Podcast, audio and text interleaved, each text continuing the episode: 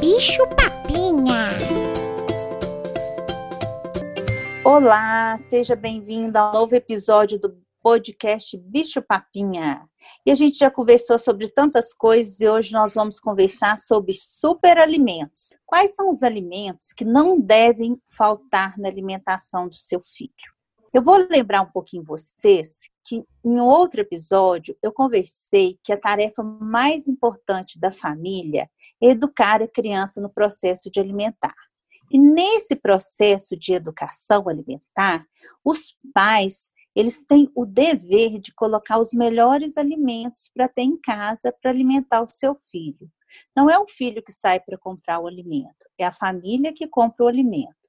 E o direito da criança é escolher o quanto ela vai comer daquele alimento e se ela vai comer. Então, agora a gente vai poder, nesse episódio, conversar muito sobre os alimentos para tentar ajudar você na melhor escolha alimentar para oferecer para o seu filho. E sem terrorismo nutricional.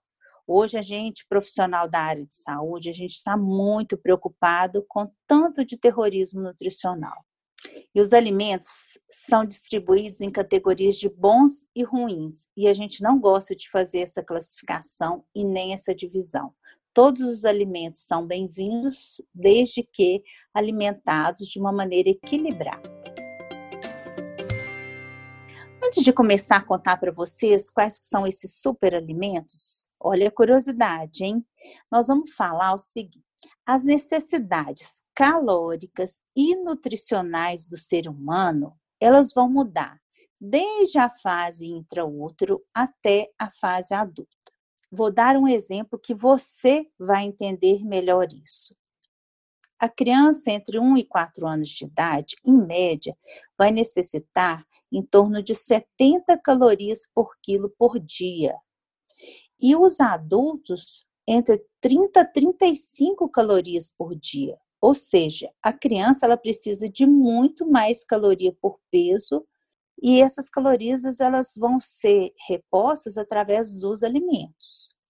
E por outro lado, o tamanho do estômago da criança, ou seja, a capacidade gástrica da criança, ela é pequena. A gente faz um cálculo mais ou menos de 20 a 30 ml ou gramas por quilo que é o que cabe dentro do estômago da criança. Então, é muito pouco. Aí entra o desafio: como é que a gente vai dar tanta caloria para uma criança que tem um estômago pequeno? Por isso que nós estamos aqui, para conversar com você qual que é esse alimento que você tem que dar e quais são os horários para que essa criança consiga receber um aporte calórico e nutricional adequado. E a gente não fala só em caloria, a gente fala a respeito da quantidade de nutrientes que tem dentro desses alimentos. Para explicar melhor isso, eu vou explicar o que é densidade nutricional. Densidade nutricional é a quantidade de nutrientes que um alimento contém por peso daquele alimento. E a densidade calórica é a quantidade de calorias que um alimento contém por peso daquele alimento. E aí, se a gente vai fazer uma comparação entre uma maçã e um bombom sonho de valsa, os dois, em média, possuem a mesma quantidade calórica, mas a densidade nutricional é completamente diferente. A maçã, ela possui muitos nutrientes, ela possui fibra, ela possui vitaminas, ela possui minerais. E quando a gente vai escolher uma alimentação para criança, a gente deve prestar atenção na densidade nutricional daquele alimento, porque é na infância que a criança vai, vai apresentar o seu maior poder de crescimento e de desenvolvimento, e pensando principalmente no neurodesenvolvimento. Então, a falta de nutrientes, de vitaminas, de minerais, nesse período da infância, podem causar muitas doenças e muitos atrasos neurológicos para aquela criança que não teve acesso a uma alimentação de qualidade. E nós não podemos perder também a oportunidade de oferecer alimentos ricos em nutrientes ao longo do dia. Não é porque que você vai você está oferecendo um lanche que aquele lanche vai ser de calorias vazias, ou seja, calorias sem nutrientes. Não. Sempre em qualquer oportunidade de refeição para o seu filho, a gente vai tentar incluir alimentos que possuem uma densidade nutricional grande. E o que a gente vai procurar dentro dos alimentos? Hoje, quando a gente fala em alimentos, a gente tem que lembrar que cada alimento ele contém um conjunto de nutrientes. Não podemos deixar que a comida passe de alimento a nutriente e a nutrição virar uma farmacologia alimentar. Todos nós precisamos comer comida de verdade. Os superalimentos, na verdade, são comida de verdade. Toda vez que eu falar com você comida de verdade, eu quero dizer frutas, legumes, carnes, leite, grãos, sementes, fibras. E nós temos que lembrar, quando a gente fala de comida de verdade, que são comidas preparadas em casa e de forma compartilhada. Além de preparadas em casa, são saboreadas em família. Alguns nutrientes são muito importantes na infância. E quais são esses nutrientes? Pensando nos dois primeiros anos de vida, tem alguns nutrientes que a falta deles são, vai gerar muitos problemas. E esses nutrientes são ferro, zinco e cálcio. Agora, de uma maneira geral, os nutrientes principais que a gente sempre fica preocupado, além do ferro, do zinco, do cálcio, é a vitamina D, a vitamina C, a vitamina A e fibras. Aí você que está me escutando pode falar: gente, mas é coisa demais, como é que eu vou guardar tudo isso? Não, calma, eu vou simplificar. Mas quando a gente come comida de verdade, a gente come diversidade alimentar, variedade de cores, de sabores, pode ficar tranquila que seu filho vai estar recebendo todo esse alfabeto de vitaminas, de minerais. Viu? Não fica preocupado, não. E pera lá que nós vamos falar novidades aí para você. Hoje, a nutrição ela é encarada de uma forma individualizada ou nutrição personalizada. Resumindo, você não é o que você come. Você é o que seu alimento faz com que você come. Então, um alimento que seja bom para mim, pode ser que para você não é tão bom. Isso eu queria muito que você lembrasse. Então, a nutrição não tem receitas prontinhas que eu vá fazer para todas as crianças de uma maneira, de forma. Não existe uma receita de bolo que seja igual para todas as crianças. Para cada família e para aquela criança, é uma orientação nutricional diferenciada. Então, nutrição individualizada ou personalizada. Para você entender o que você deve oferecer para o seu filho em 24 horas, a gente tem que entender sobre os grupos alimentares. Nós dividimos os alimentos em três grupos alimentares. São os grupos energéticos, e dentro desses grupos energéticos, a gente pode falar dos alimentos que são ricos em carboidratos e gorduras, os grupos construtores, que são os grupos das proteínas, e aqui eu falo que existe proteínas vegetal e proteína animal. A proteína vegetal é o feijão, a lentilha, o grão de bico, a soja e ervilha.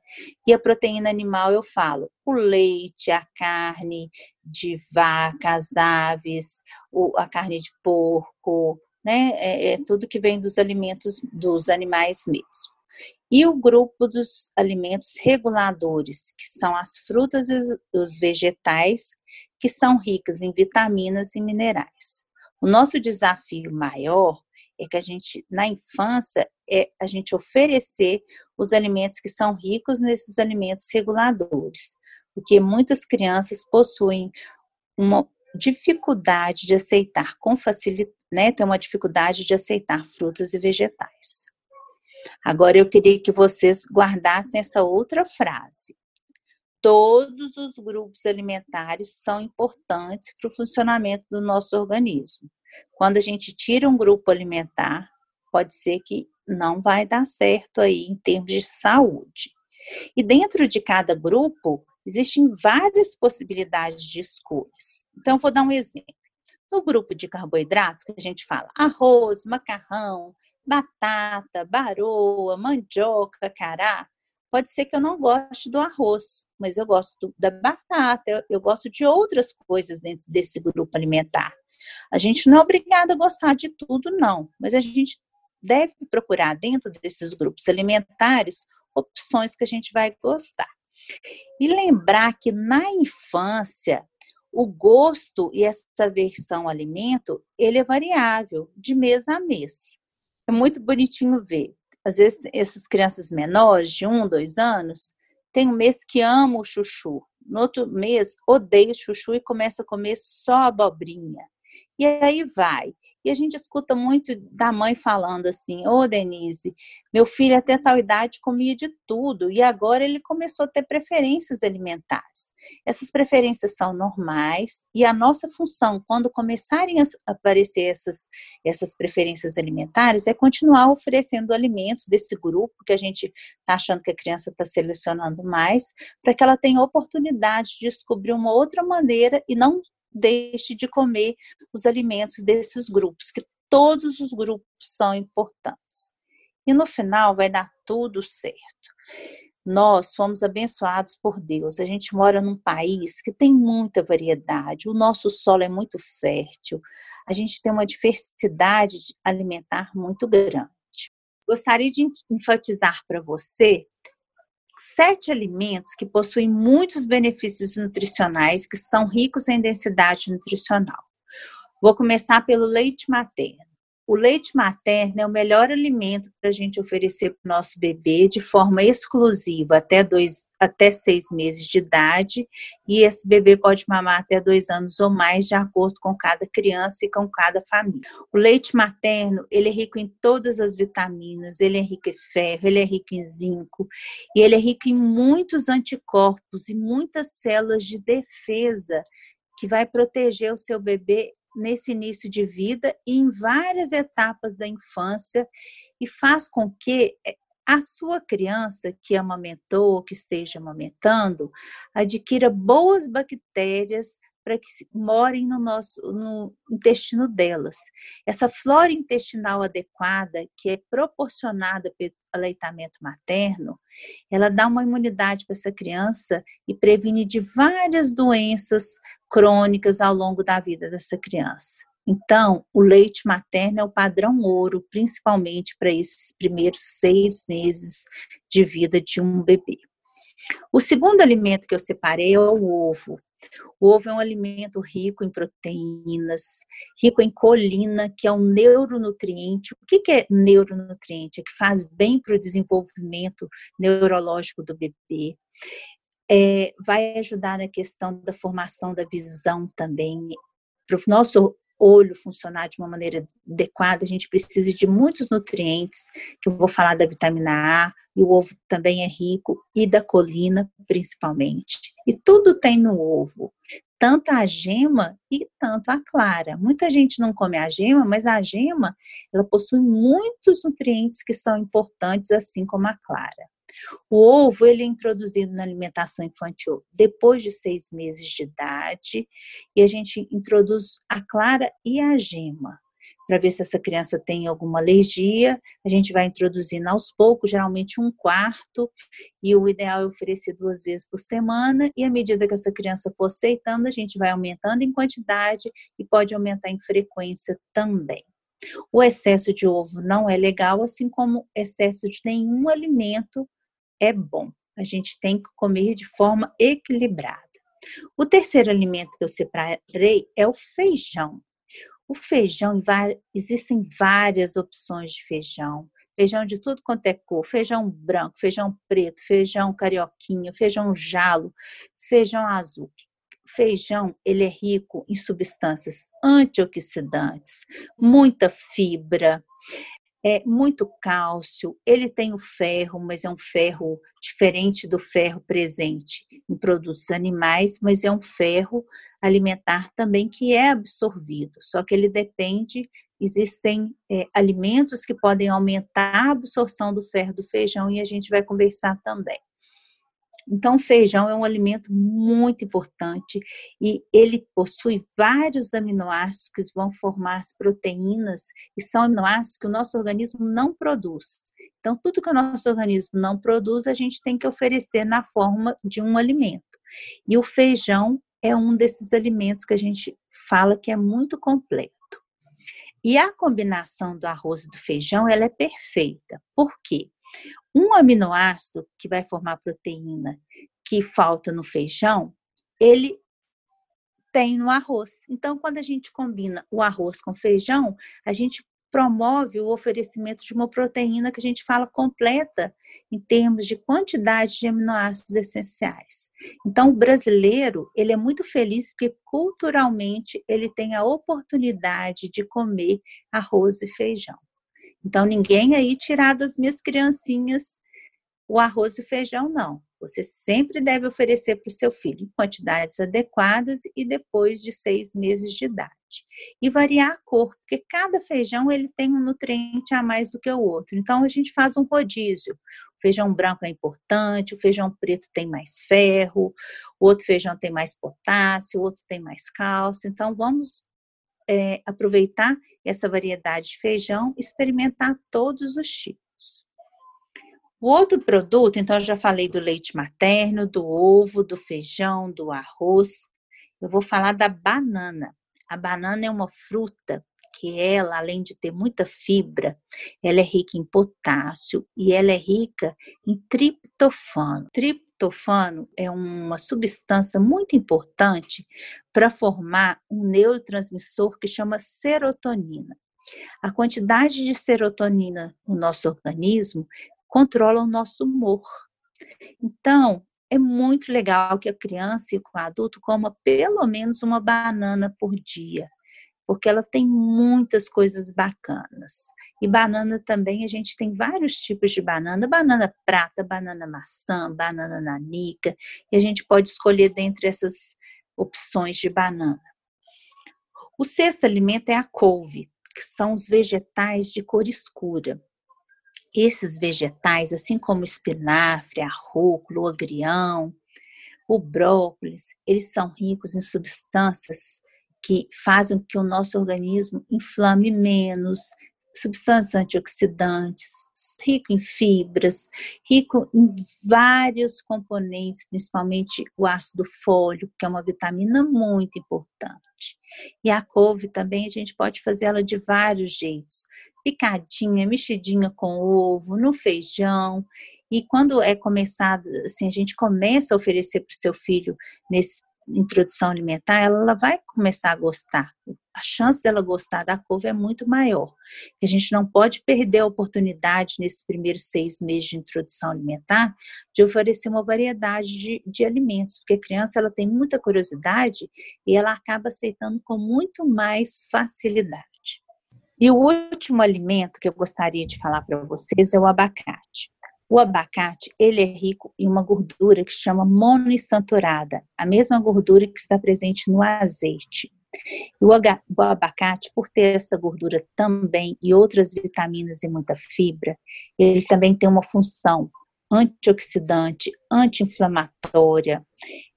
A quantidade de fibras faz com que o intestino do bebê e da criança funcione de uma maneira adequada, tem uma, uma consistência mais pastosa e as crianças adoram. Então, você que é mãe, não esqueça de oferecer esse alimento para o seu filho, principalmente no momento de introdução alimentar. Para finalizar, eu quero falar para vocês aquelas frases, aqueles lembretes que eu, em todos os episódios eu gosto de pontuar, que eu para você pegar um papelzinho, anotar esses lembretes e colar na porta da geladeira, viu? Primeiro de hoje, não existe alimentos bons ou ruins. É a variação que garante todos os nutrientes. Então, vamos variar na alimentação para o nosso filho. Lembrete número dois: As refeições do seu filho devem ser regidas por aspectos culturais e sociais. O aspecto cultural da alimentação ele é importantíssimo. E saborear refeições em família é muito melhor. Número 3. Não esquecer que seu filho está na janela de oportunidade de adquirir hábitos alimentares adequados. Isso é sério, né? Nós temos um período aí de oportunidade. Quarto lembrete: os superalimentos são a nossa comida de verdade, frutas, legumes, cereais, leite, sementes, grãos, consumidos de forma equilibrada. E por último, o que é bom para seu filho comer pode não ser bom para o seu sobrinho. A nutrição é personalizada e individualizada. Chegamos ao fim do nosso episódio. Se você gostou, compartilhe com seus familiares, com seus amigos, para que eles possam também entender sobre os superalimentos.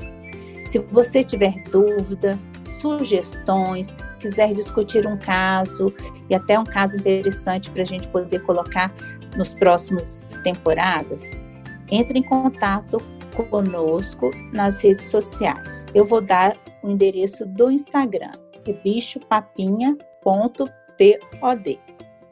Aguardo o seu contato. Beijo grande.